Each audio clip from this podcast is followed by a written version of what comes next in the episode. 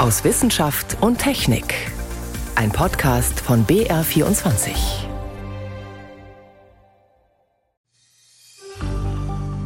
This is the first image of the supermassive black hole at the heart of our Milky Way galaxy. Dies ist das erste Bild des supermassereichen schwarzen Lochs im Herzen unserer Galaxie. Das hat die Astrophysikerin Sarah Issaoun am Donnerstag begeistert verkündet. Zum zweiten Mal ist es Forschenden gelungen, ein schwarzes Loch aufzunehmen. Darüber sprechen wir gleich. Außerdem berichten wir über Kinder, die wegen einer Stoffwechselstörung zu hohe Blutfettwerte haben. Und wir wollen wissen, warum Millionen von Tieren sterben müssen. Tiere, die man für Versuche züchtet und die dann gar nicht in der Forschung eingesetzt werden. Das sind drei unserer Themen heute. Am Mikrofon ist David Globig. Nicht oft schafft es ein Bild weltweit auf die Titelseiten der Zeitungen. Diese Woche gab es so einen Fall.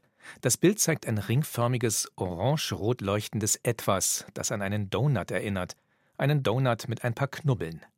Es ist eine Aufnahme von Sagittarius A Stern, dem schwarzen Loch im Zentrum der Milchstraße, also unserer Heimatgalaxie. Erst zum zweiten Mal überhaupt konnten Astrophysikerinnen und Sternenkundler abbilden, wie es unmittelbar um ein schwarzes Loch herum aussieht. Ich habe darüber mit meinem Kollegen Stefan Geier gesprochen. Wir erkennen da etwas Donutförmiges. Was sehen Forschende auf dem Bild?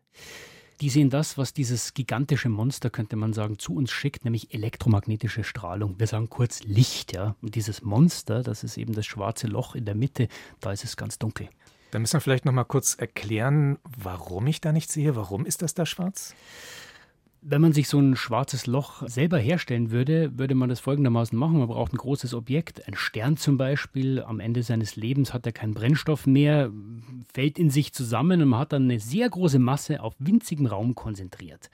Unser schwarzes Loch, da, das ist ungefähr vier Millionen Sonnenmassen schwer, ist noch nicht mal ein besonders großes, aber dadurch bekomme ich eine große Anziehungskraft, die ist so stark, dass dieses Loch alles um sich herum verschluckt. Staub, Materie, ganze Sterne fallen da rein und eben selbst Licht kann diesen Einflussbereich nicht mehr verlassen und weil schwarze Löcher eben kein Licht mehr loslassen, da erscheinen sie nach außen schwarz und so eben auch auf diesem Bild ein schwarzer Fleck in der Mitte.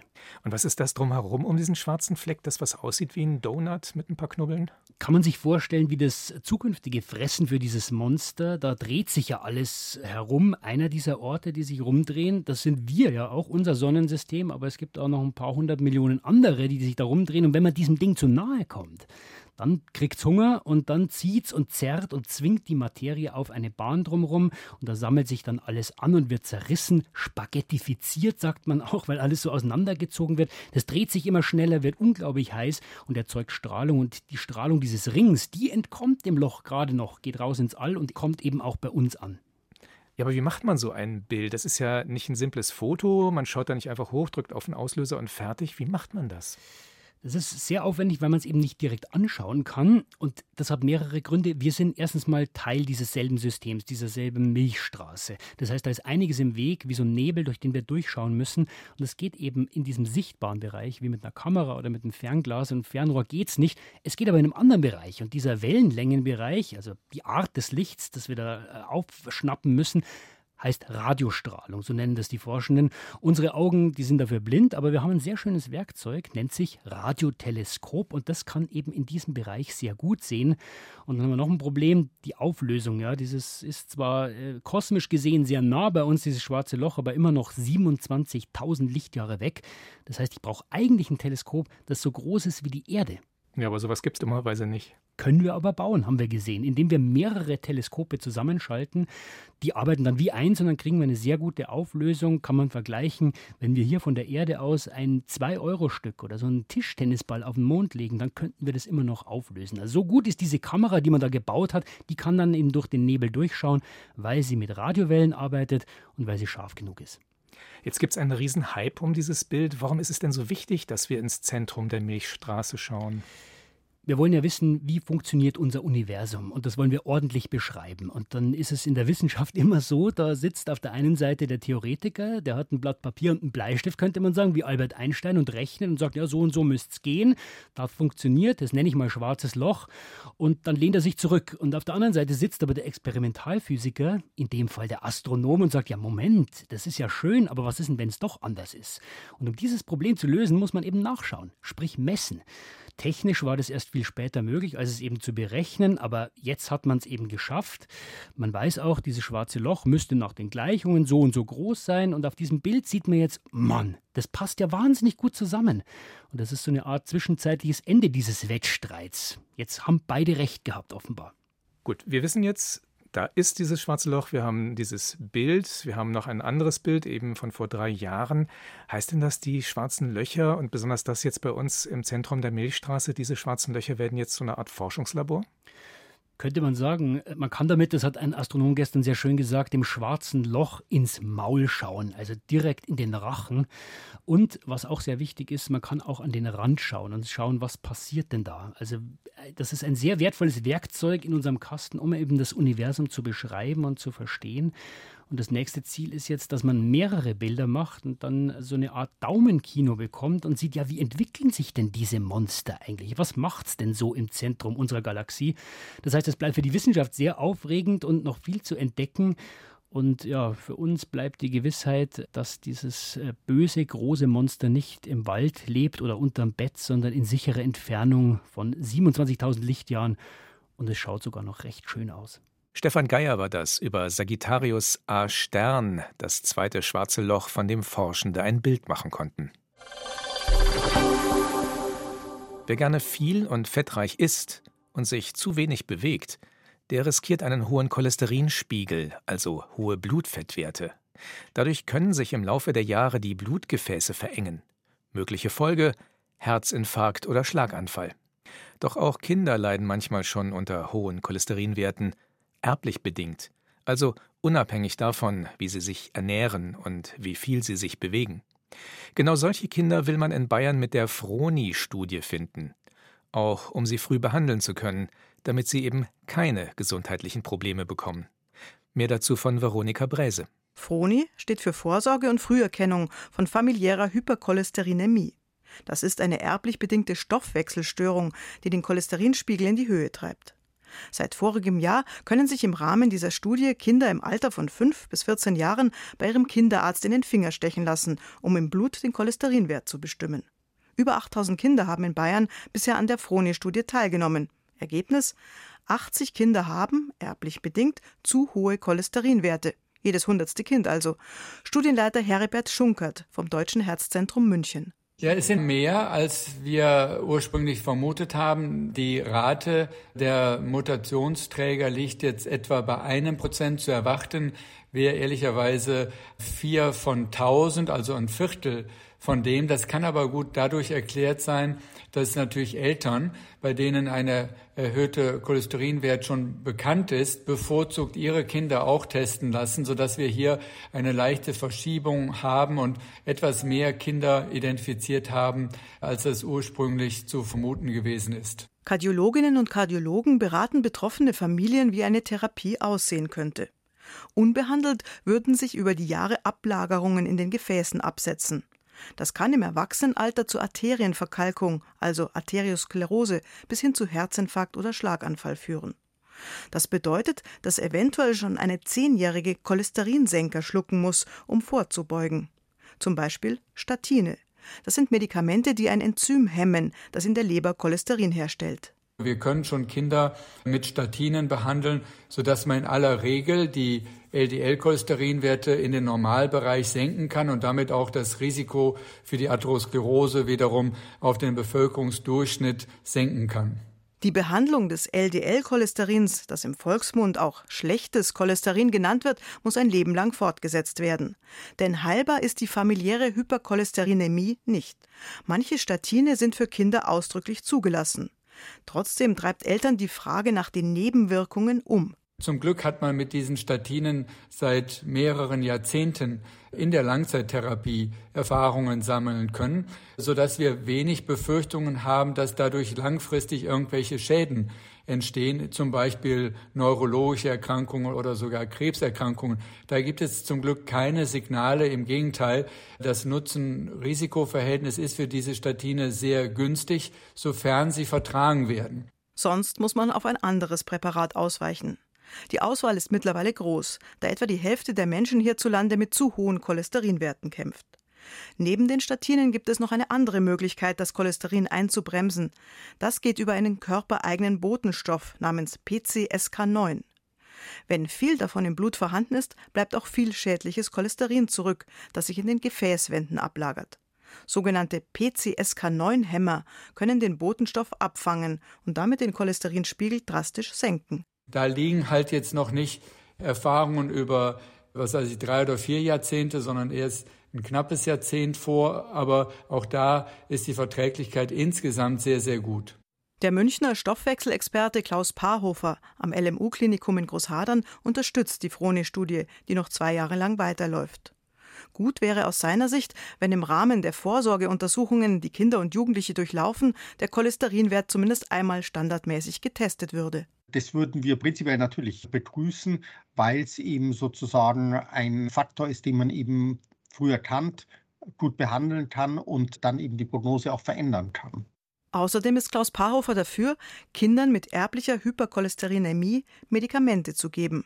Wann und in welcher Dosierung muss im Einzelfall abgewogen werden. Wenn es eine Familie ist, wo die Leute, ich sage jetzt mal, mit 40, 50 Herzinfarkte bekommen, wird man natürlich da sehr viel aggressiver vorgehen, als wenn es eine Familie ist, die zwar das hohe Cholesterin hat, aber wo vielleicht nur wenige oder gar niemand einen äh, Herzinfarkt tritt. Weil das gibt es natürlich auch.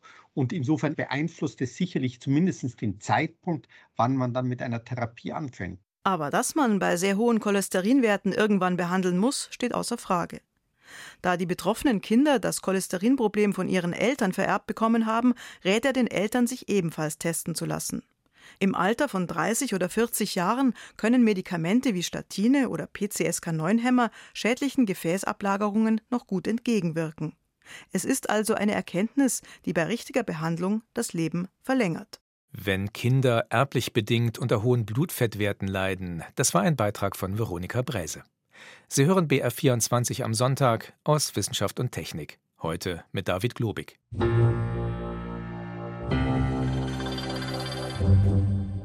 Eines der Themen in der Forschung, die am heißesten, am emotionalsten diskutiert werden, ist das Thema Tierversuche. Dürfen wir Tiere leiden lassen? Dürfen wir sie töten, damit wir immer wirksamere Medikamente, immer bessere Impfstoffe und Therapien entwickeln können? Im Jahr 2020 sind allein in Deutschland zweieinhalb Millionen Versuchstiere für die Forschung gestorben. Und damit nicht genug. Noch einmal geschätzt vier Millionen Tiere, die für Versuche gezüchtet worden sind, werden jedes Jahr getötet, ohne dass man sie je in der Forschung eingesetzt hat. Tierschützer haben jetzt dagegen geklagt. Florian Falzeder berichtet. Viele Forschende erschüttert dieser Vorwurf. Tierschutzverbände sagen, in der Wissenschaft würden millionenfach Tiere grundlos getötet. Die Wissenschaftler töten keine Tiere ohne Grund. Ja, also wir töten erstens nicht gerne Tiere und wenn wir das tun, gibt es natürlich für uns immer plausible Gründe. So wurde das die ganze Zeit gehandhabt. Jan Tuckermann ist Hormonforscher an der Universität Ulm und arbeitet selbst mit Versuchstieren. Dafür braucht er genveränderte Mäuse, wie andere Forscher auch. Mäuse, die zum Beispiel eine Veranlagung zu Diabetes haben oder andere Menschenkrankheiten bekommen können. Dafür müssen sie genverändert sein. Jedes Gen kommt ja zweimal vor und unsere Mutantenmäuse sollen das Gen ja zweimal nicht mehr haben und unsere Kontrollmäuse sollen dieses Gen zweimal noch haben. Also nehmen wir gemischt erbige, bei denen schon auf einem Chromosom das Gen fehlt, verkreuzen die miteinander und zu einem Viertel entstehen nach Statistik natürlich, mutante Tiere. Also die für die Forschungsfrage passenden. Die restlichen Tiere passen nicht, zum Beispiel wegen der falschen Gene oder dem falschen Geschlecht. Schätzungsweise vier Millionen Versuchstiere pro Jahr kommen deshalb in der Forschung in Deutschland nicht zum Einsatz und werden, zwar betäubt und schmerzlos, aber dennoch getötet. Mäuse, Ratten, Meerschweinchen oder auch Fische. Das ist natürlich in keiner Weise tragbar, weil es hier ja um fühlende Lebewesen geht. Sagt Silke Strittmatter vom Verein Ärzte gegen Tierversuche. Der hat zusammen mit der Deutschen Juristischen Gesellschaft für Tierschutzrecht geklagt. 14 Mal in Hessen gegen einzelne Labore. Dort konnten die Tierschützer mit einer Anfrage konkrete Zahlen zu nicht verwendeten und getöteten Versuchstieren ermitteln. Die Tierschützer sagen, Tierschutz ist im Grundgesetz verankert und sie bekommen Rückenwind vom Bundesverwaltungsgerichtsurteil, das das Töten männlicher Küken in der Lebensmittelbranche verbietet und seit diesem Jahr gilt.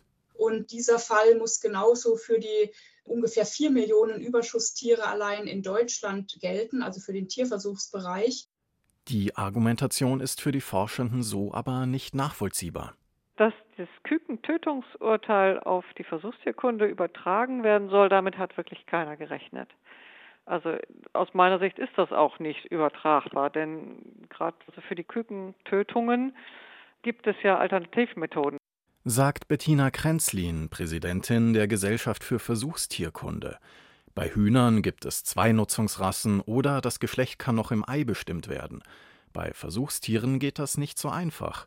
Der Knackpunkt ist also der, gibt es eine Alternative, statt die Tiere zu töten?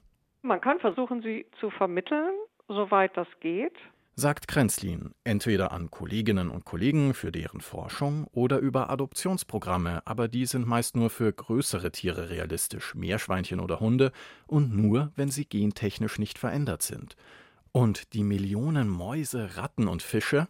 Die beste Lösung wäre eigentlich, sie zu verfüttern, an Zoos oder Greifvogelstationen weiterzugeben, die ohnehin Millionen Futtertiere kaufen müssen. Nur? Leider können wir die gentechnisch veränderten Tiere ja nicht an diese Zoos und Greifvogelstationen abgeben, weil das zurzeit gesetzlich nicht erlaubt ist. EU-weit gelten für genveränderte Futtermittel strenge Vorgaben.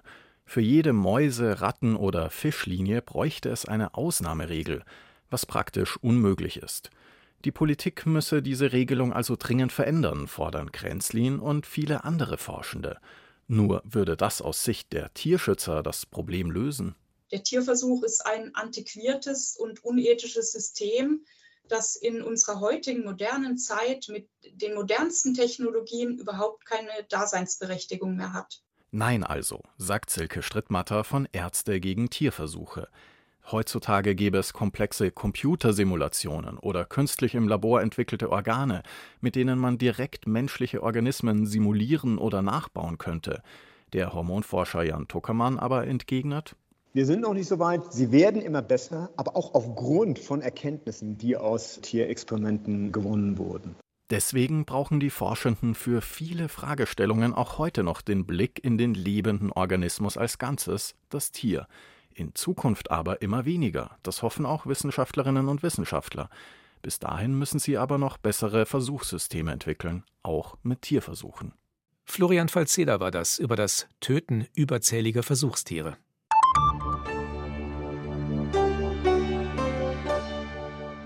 Dass Tiere eine entscheidende Rolle dabei gespielt haben, dass SARS-CoV-2 eine Pandemie auslösen konnte, das hat sich schon relativ bald angedeutet, schon nach den ersten Fällen.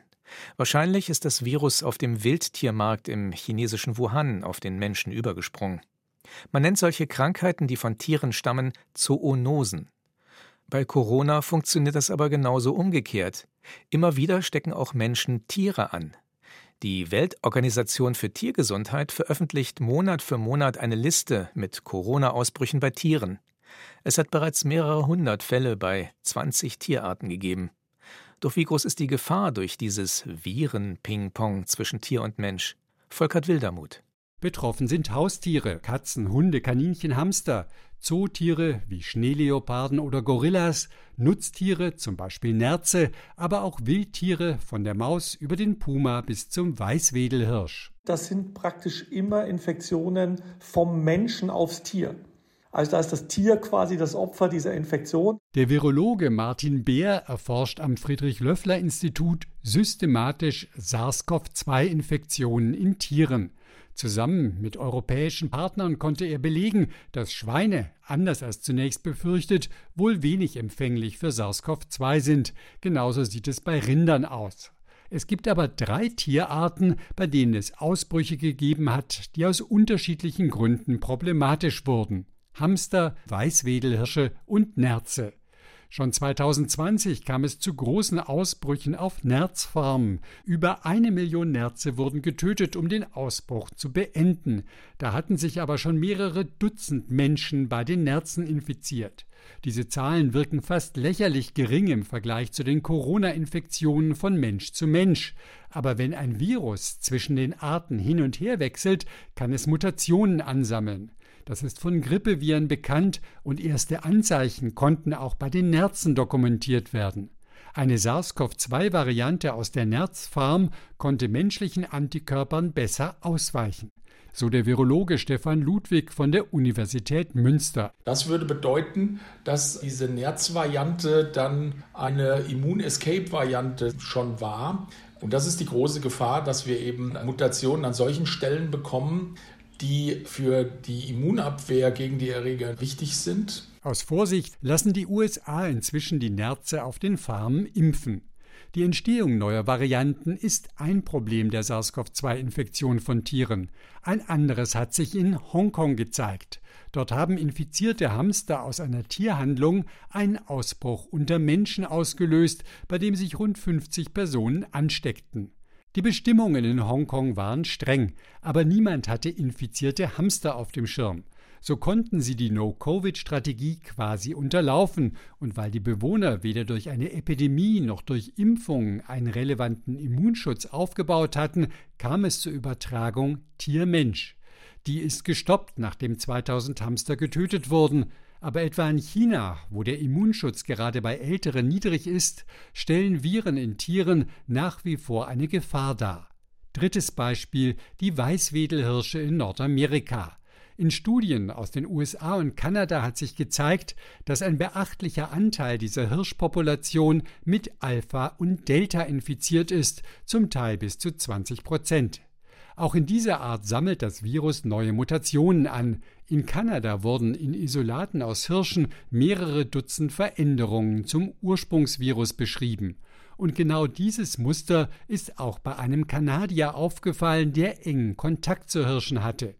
Weil aktuell aber die Übertragung Mensch zu Mensch so dominant ist, macht sich Martin Beer hier wenig Sorgen. Bis zu dem Punkt, wo wir eventuell in eine Situation kommen, wo wir die Zirkulation im Menschen nicht mehr so stark haben oder sogar gar nicht mehr im günstigsten Fall oder auf einem niedrigen Niveau. Und dann können solche Infektionen aus einem Reservoir wieder eine Rolle spielen. Das kann im Moment keiner vorhersehen, weil wir auch nicht wissen, wie sich das Virus zum Beispiel im Weißwedelhirsch weiterentwickeln wird. Das Coronavirus hat in den Weißwedelhirschen eine neue Heimat gefunden, aus der es kaum zu vertreiben sein wird. Generell wird es in den nächsten Jahrzehnten häufiger zu Kontakten zwischen Menschen und Viren aus dem Tierreich kommen. Eine Studie im Fachmagazin Nature hat gerade die Auswirkungen des Klimawandels auf die Ökosysteme modelliert. Viele Säugetiere werden sich demnach neue Lebensräume suchen müssen. Dadurch kommt es vermehrt zu Kontakten zwischen den Arten. Viren erhalten die Chance, sich an neue Wirte anzupassen, erst an andere Tiere, dann vielleicht auch an den Menschen, so Colin Carlson von der Georgetown University in Washington. Egal mit welchen Parametern jede unserer Simulationen zeigt, der Klimawandel wird unzählige neue Hotspots für mögliche Zoonosen schaffen. Auch heute schon, direkt in unserem Hinterhof. Gerade die mobilen Fledermäuse können problematische Virenreservoirs darstellen. Laut dem Modell dürfte es sich besonders in Afrika und in Südostasien lohnen, gezielt nach neuen Zoonosen zu suchen, bevor die sich wie SARS-CoV-2 zu Pandemien entwickeln.